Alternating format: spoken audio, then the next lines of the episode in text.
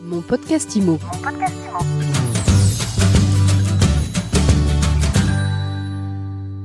Bonjour, bienvenue dans ce nouvel épisode de mon podcast IMO. J'ai le plaisir de retrouver Séverine Amat. Bonjour. Bonjour Ariane. Vous avez fondé l'agence Amat Résonance. On est au congrès de la FNAIM. Les agents immobiliers ont un moral en berne, on va dire, compte tenu de la crise. Euh, comment est-ce qu'une stratégie RP peut les aider Alors, la stratégie RP va les mettre en, en évidence dans les médias.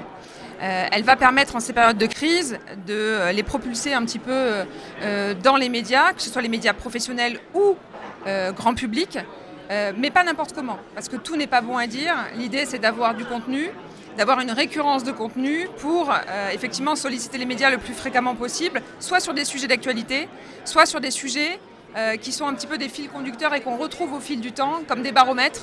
C'est notamment le cas euh, avec l'ICA en IMO et le baromètre des JO. Alors, avant d'entrer dans, dans le vif du sujet, euh, vous, vous vous présentez en une minute Alors, je m'appelle Séverine Amat. J'ai longtemps été à la direction des relations presse et publiques pour le groupe Se Loger. Euh, je gérais à l'époque les relations presse et publiques de 10 verticales. Euh, en fait, les 10 verticales, c'était Se Loger, bien évidemment, Se Loger neuf, mais aussi le pendant tertiaire, le luxe, avec Luxe Résidence et Belle Demeure. Bref, tous les secteurs de l'immobilier qui méritaient en fait d'être mis en évidence dans les médias et qui avaient beaucoup, beaucoup de matière euh, pour le faire. Puis à un moment donné, vous vous êtes dit, je lance ma boîte, je me lance dans l'entrepreneuriat. Exactement, je le sentais déjà euh, frémisser, euh, frémir, pardon, mais en moi, et je me disais, il faut que je me lance, il faut que je me lance.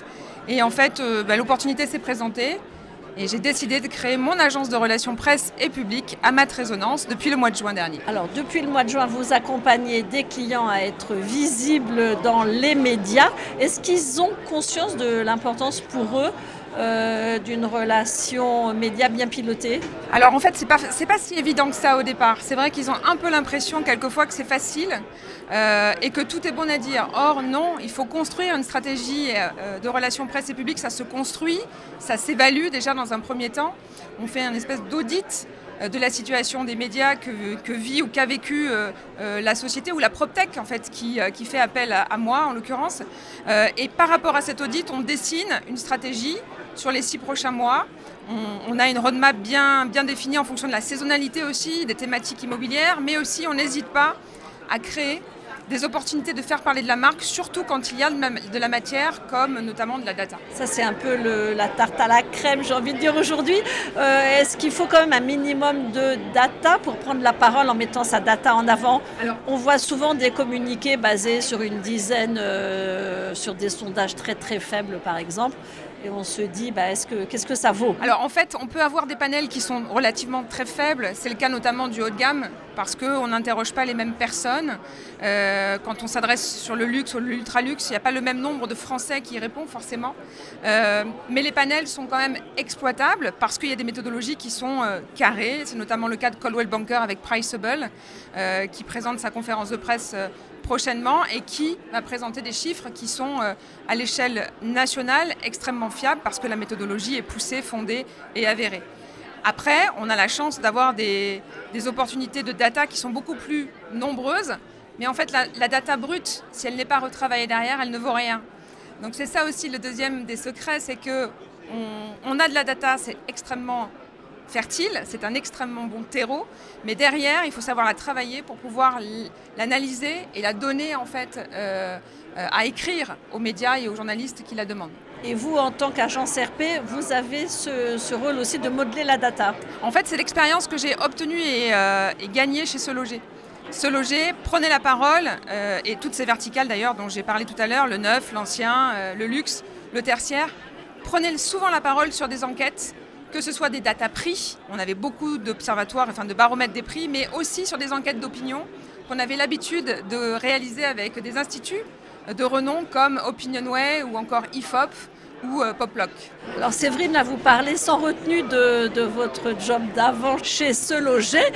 Est-ce que tout est bon à dire dans les médias, tiens? Tout est bon à dire si on s'adresse à la bonne cible.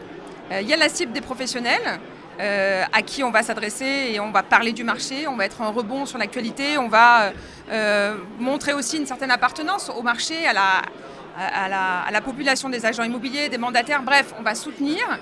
Euh, et il y a la population du grand public à qui on va s'adresser différemment, avec un œil aiguisé, avec du conseil, avec du pratico-pratique. On va accompagner en fait le consommateur dans sa démarche d'achat, de location, qui est souvent un projet de vie. Et si on veut se faire accompagner par résonance, c'est quoi le profil type du client, du bon client pour Séverine Amat en fait, il n'y a pas de bon profil. Euh, il y a un échange préliminaire euh, au téléphone ou de visu.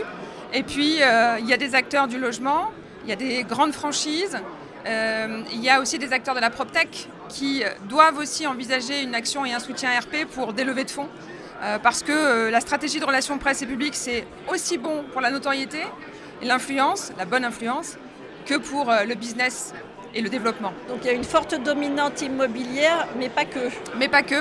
Euh, là, je viens de, effectivement de m'associer à une association que je vais soutenir, euh, qui est une, association qui est, qui est, gérée par Rodolphe Baron à la tête de Solentiel et qui s'appelle l'association Magdalena et qui aide les femmes euh, qui sont issues de la prostitution à se réinsérer dans le milieu professionnel. Voilà. Et Rodolphe Baron le fait, le fait avec grand cœur et donc je vais l'aider à, à émerger dans les médias sur, pour défendre sa cause et ses combats. Merci beaucoup Séverine Amat fondatrice d'Amat Résonance.